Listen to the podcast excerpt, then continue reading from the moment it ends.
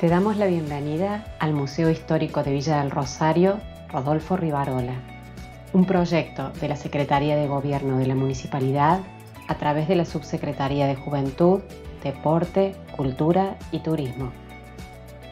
Al ingresar, vas a encontrar una sala institucional con la historia de la ciudad y luego, en cada una de las seis salas de la casa, una exposición temporal que pone en diálogo nuestra colección con otras piezas. Cada tres meses la propuesta se renueva para que vivas una experiencia diferente en cada visita y estemos siempre cerca. Busca el material de mano impreso o descárgalo del código QR que encontrarás en la sala. Que disfrutes del recorrido.